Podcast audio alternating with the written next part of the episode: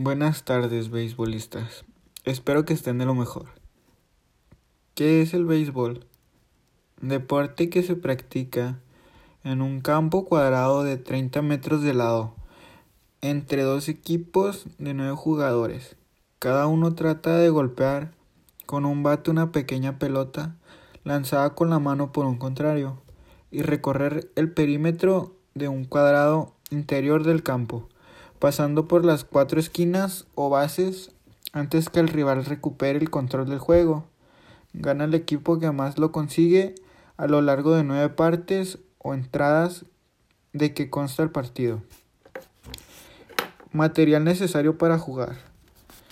Pues sería la bola de 23 centímetros de circunferencia, de corcho con capas de hilo o cuerda cubierta con cuero cocido. Bate. Puede ser de aluminio o madera. El de aluminio no está permitido en las ligas profesionales. Mm, bases. Son bolsas de tela, se colocan en la primera, segunda y tercera. Y una placa de goma en home. Guante.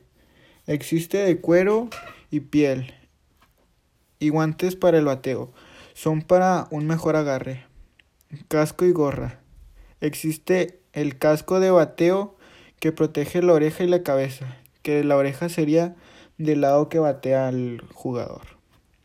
Gorra para cubrir el sol de los ojos. Eh, el casco para el catcher que protege la cara. Esas son las principales cosas que se necesitan para jugar béisbol. Gracias por su atención.